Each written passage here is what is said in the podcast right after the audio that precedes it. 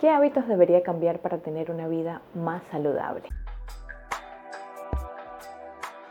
Hola a todos, ¿cómo están? Yo soy Violeta, bienvenidos a un episodio más. El día de hoy vamos a hablar sobre los hábitos. Ustedes saben que en este espacio siempre sacamos un pedacito, algún video del mes, donde podemos hablar de este crecimiento y de poder potenciarnos a nosotros. El día de hoy nosotros vamos a hablar sobre esos hábitos que yo te voy a aconsejar para este año nuevo que está comenzando, que quizás te pueden ayudar para tener una vida más saludable. Si quieren más de estos episodios, pues tenemos muchísimos hábitos que yo pienso que son importantes, pero el día de hoy vamos a hablar específicamente de tres hábitos que me encantan ponerlos en práctica y aunque dependiendo de la temporada los voy cambiando, pienso que son súper importantes, impactan nuestra salud, impactan cómo aprendemos, impactan muchísimas áreas de nuestra vida. Así que arranquemos.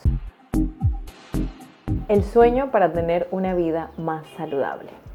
Yo sé que siempre cuando hablamos de hábitos que quiero incorporar o hábitos que quiero cambiar, siempre pensamos como, bueno, gimnasio, hacer dieta, cambiar esto, cambiar lo otro en mi alimentación para verme mejor, pero pocas veces pensamos en el hábito del sueño, dormir las horas necesarias para estar más saludable. Pero a medida que uno va aprendiendo cómo impacta el sueño en nuestras vidas, entonces le vamos dando esa importancia y quizás vamos a sentirnos mucho más motivados o motivadas para poder hacer ese cambio de dormir las horas necesarias. Y bueno, hoy en día es muy complicado porque tenemos muchísimas distracciones, que el Netflix, que el teléfono, el Instagram, el TikTok, tantas redes sociales que tenemos, y todo esto, toda esta información quizás nos puede traer ansiedad, la ansiedad no nos va a dejar relajarnos para dormir, la luz tampoco nos va a dejar eh, relajarnos y que el cuerpo entienda que es hora de dormir. Y poco a poco aumentan también los casos de insomnio, personas que no pueden dormir. Pero aquí lo importante es de que tú puedas comprender qué tanto puede impactar dormir las horas necesarias en tu vida. Y algo que quiero que entiendas es que el sueño no se trata solo de descansar los músculos o descansar algunas partes de tu cuerpo, sino que cuando yo estoy durmiendo, mi cuerpo también está trabajando y este trabajo que está haciendo me va a ayudar en la memoria, me está ayudando en el buen funcionamiento hormonal de mi cuerpo, en el funcionamiento de nuestras neuronas, así mismo como mi digestión. Y al final, las horas de descanso no solamente ayudan a nuestros tejidos de nuestro cuerpo, de nuestros músculos a que se recuperen o a sentirnos más descansados al día siguiente, sino que también me van a ayudar a un buen funcionamiento eh, cerebral, a un buen funcionamiento neuronal, a que yo pueda aprender mucho más rápido, a que yo pueda tener mucha más atención, una atención dirigida, mucho más controlada, a que yo pueda tener mucho más control de mis impulsos. Entonces, ¿cómo incorporar este hábito en mi vida? Yo te recomiendo que crees una rutina de noche y que tengas una hora exacta. Yo sé que a veces tenemos actividades de noche, cada quien va a ver qué es temprano y cuántas horas puede dormir. Hay personas que se levantan a las 6, 7, 8, hay personas que se levantan a las 5, 4 de la mañana. Entonces, dependiendo de eso, crea una rutina. Así como tenemos rutinas de mañana que son muy famosas por levántate, haz estos ejercicios, yoga, respiras, ejercicios de respiración. Asimismo es importante que tengamos una rutina de noche. La rutina de noche es súper importante y que yo sepa qué es lo que tengo que hacer. Voy a hacer esto, después esto, si quieres hacer unos estiramientos para relajarte y alejar un poco la distracción. Si puedes ponerle a tu teléfono en modo dormir para que no te lleguen notificaciones, mucho mejor, porque no vas a tener esa tentación de estar escuchando las notificaciones y querer ver qué es lo que está sucediendo. Al contrario, yo te recomiendo de que puedas leerte un libro que te ayude a relajarte. No te recomiendo que leas cosas que quizás te creen ansiedad o que sean mucho de acción durante la noche, pero sí cosas que te ayuden a relajarte, que te ayuden a dormir, que te ayuden a sentirte bien. Y es importante que te vayas con esa sensación de sentirte bien y descansado o descansada. Si tú te das cuenta que aunque alejas las distracciones, poco a poco tu cuerpo se puede ir acostumbrando al sueño, pero pasa un mes y de repente tú dices, me acuesto en la cama y paso horas y no puedo dormir hasta que llegue, no sé, las 11 de la noche, 12, 1, y te das cuenta que tienes un trastorno del sueño, que en este caso es insomnio, entonces es importantísimo que tú hables con un especialista. Probablemente te va a tocar tomar suplementos, algún tipo de vitamina o algo así para que se regulen tus neurotransmisores, se regule tu ciclo circadiano. Actualmente hay estudios que hablan de que el no dormir bien te puede hacer mucho más propenso a enfermedades como la diabetes. Entonces, mire lo importante, lo importantísimo que es poder dormir las horas necesarias. Y asimismo, recuerda que si llevas un largo tiempo postergando el sueño, levantándote con sueño, durmiéndote tarde y pocas horas de dormir, quizás tu cerebro ha tenido algunos cambios en los que no estás segregando suficientemente algún tipo de neurotransmisor, como el GABA que te ayuda a relajarte, ¿no? que es un inhibidor de toda esta excitación que sucede en el cerebro. Entonces, cuando nosotros comenzamos a hacer cambios, cambiamos nuestro hábito, intentamos relajarnos un poco, sacamos un poquito esa luz, esa luz que nos da directo en los ojos, poco a poco nuestro cerebro va comprendiendo. Y esto no solamente te dará un mejor estilo de vida, sentirte más sano, sentirte más pleno, con más energía, con más atención, sino que también estás posponiendo la muerte neuronal o que las muertes de las neuronas no se hacen. Cuida lo que ves y lo que piensas. Los pensamientos son súper importantes y como yo alimento mi mente va a crear un patrón de pensamiento. O sea que si veo muchas cosas de miedo, cosas de cosas negativas, mis pensamientos se van a convertir, el patrón de la forma de pensar va a ser negativa, va a ser a tendencias de cosas que siempre estoy viendo. Y se han visto muchísimos casos y tengo aún personas que han desarrollado un trastorno ansioso por estar viendo tanto contenido eh, violento, contenido de noticias o cosas que van a pasar. Tienen tanto miedo que muchas veces desarrollan una fobia a salir de sus casas porque piensan que algo va a suceder. Y en muchos casos ese miedo es irreal. Pero este miedo va a afectar todo mi cuerpo. No es solamente algo que sucede aquí, sino que voy a estar, mi cuerpo va a estar en constante estrés, en constante ansiedad y estoy produciendo demasiado cortisol. Y esto a la larga no solamente me va a afectar en cómo me siento, sino que también afecta a mi salud.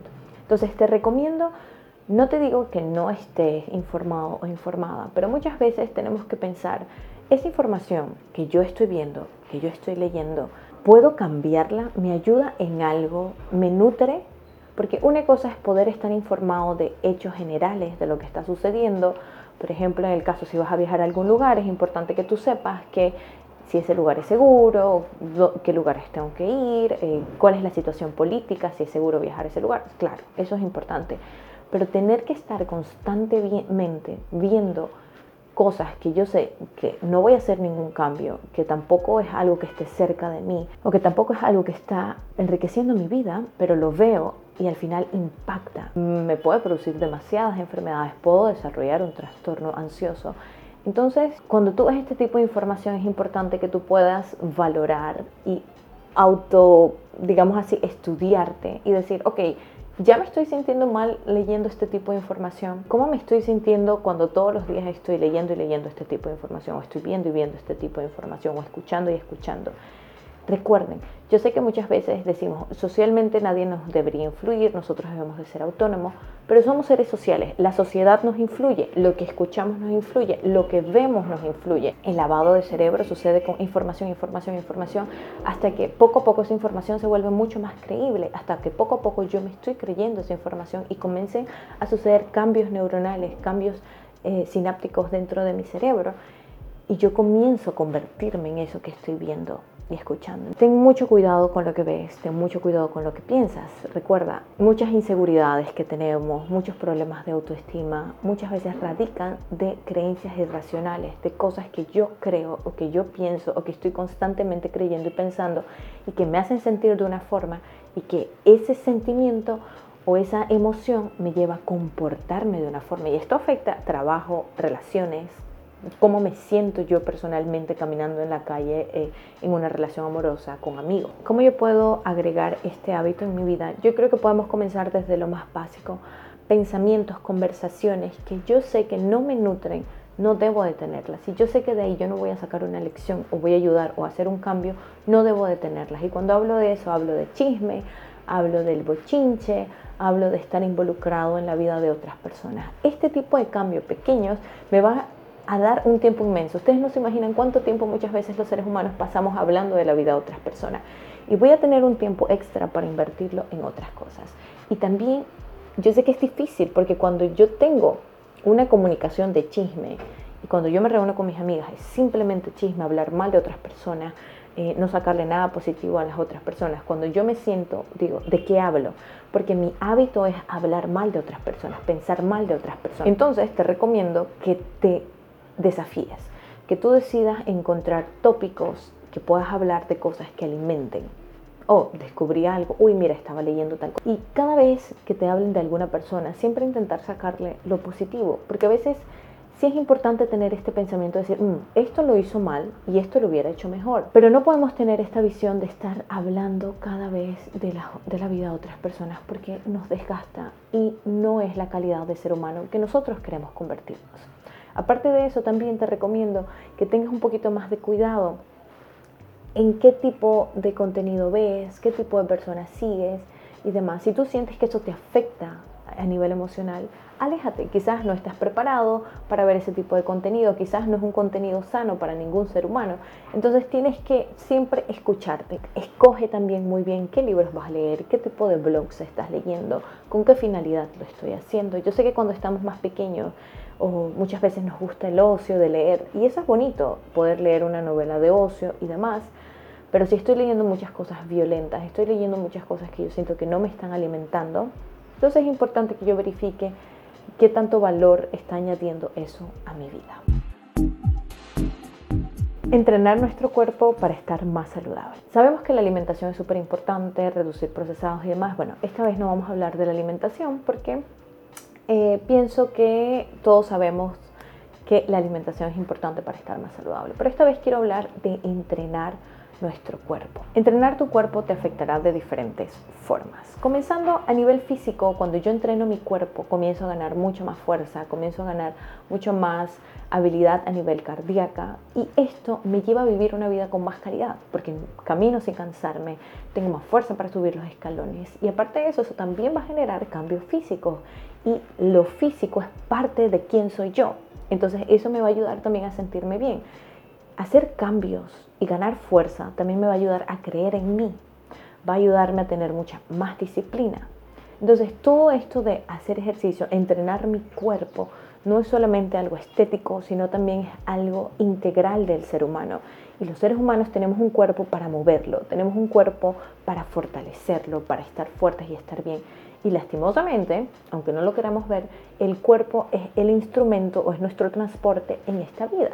Entonces, si mi cuerpo no está fuerte, pues caminar de un lado a otro, moverme, respirar, comer, hacer las cosas diarias de la vida, van a ser mucho más difíciles si mi cuerpo no está saludable. Ahora, viéndolo aún mucho más integral, podemos hablar del impacto que tiene entrenar mi cuerpo en mi cerebro y en mi sistema nervioso. Cuando yo entreno mi cuerpo, estoy potenciando mi memoria, estoy potenciando mi enfoque, mi atención y estoy potenciando muchos procesos cognitivos. Y te sorprendería lo mucho que se habla en clases del hacer ejercicio. Y yo recuerdo en mi clase de neurociencias cómo se hablaba y el profesor decía, ¿cuál es la base de mantener un cerebro saludable y prolongar o postergar, mejor dicho, postergar el envejecimiento cerebral? Era haciendo ejercicio. Y hacer ejercicio se ve, hay muchísimos estudios que, bueno, voy a intentar buscar algunos para linkeárselos aquí en la caja de descripción, pero hay muchísimos estudios que hablan de los cambios cerebrales, neuronales que suceden cuando yo estoy activo o activa a nivel corporal. Entonces es súper importante el movimiento motor para tener un cerebro saludable, para mantener un cerebro joven, para reducir los riesgos de tener enfermedades degenerativas y asimismo te va a ayudar a que puedas tener mucha más maleabilidad en tu cerebro y esto a la larga para que te puedas adaptar mucho más fácil a los cambios. Y yo recuerdo cuando estaba pequeña, bueno, cuando estaba adolescente pertenecía siempre como al grupo de los nerds porque me gustaba estudiar mucho y me gustaba mucho aprender, pero a la misma vez me encantaba hacer actividades deportivas. Jugaba fútbol desde muy pequeña, me encanta mucho bailar porque bueno, bailaba desde los 12 años así estricto en escuela y demás. Pero aparte de eso, pues me gustaba mucho entrenar mi cuerpo y era muy activa y era muy criticada por mi grupo de nerds porque me decían de que qué tanto yo quería, me, fijaba, me, me preocupaba mucho por el físico, porque hacía tantas actividades físicas y lo más importante era estudiar. Y en aquel tiempo yo no tenía una respuesta. En aquel tiempo yo decía, bueno, quizás es cierto, quizás soy muy vana, quizás hago cosas de tontos, no sé. Pero hoy en día nos damos cuenta lo importante que es entrenar tu cuerpo y que la salud no tiene que ser salud física o simplemente salud emocional o solamente salud en un aspecto cerrado, sino que el ser humano es integral. Yo para estar saludable y tener bienestar, hoy lo sabemos, de que involucra diferentes pilares en mi vida, no solamente el físico, no solamente estudiar mucho para tener mucho dinero y, y ser bien, estar bien, tener un bienestar económico, sino que el ser humano necesita un bienestar integral que enfoque la parte social, que enfoque la parte económica, la parte de salud y así distintos pilares de mi vida. Entonces, bueno, estos son los tres hábitos que te comparto el día de hoy que pienso que son súper importantes para tener una vida saludable y que espero que los puedas poner en práctica en tu vida diaria. Este último puede ser desde comenzar a caminar un poquito más, comenzar a hacer ejercicio en casa, si te quieres inscribir en el gimnasio, entrar a tus clases de zumba, lo que tú sientas que te guste más, experimenta y créeme que al final lo importante es que te puedas divertir y que te sientas bien con los cambios que veas y que sientas que eso trae en tu vida. Pero bueno, me voy despidiendo. Recuerden, les dejo mis redes sociales en la caja de descripción. Yo soy Violeta Martínez y nos vemos en un próximo episodio. Chao.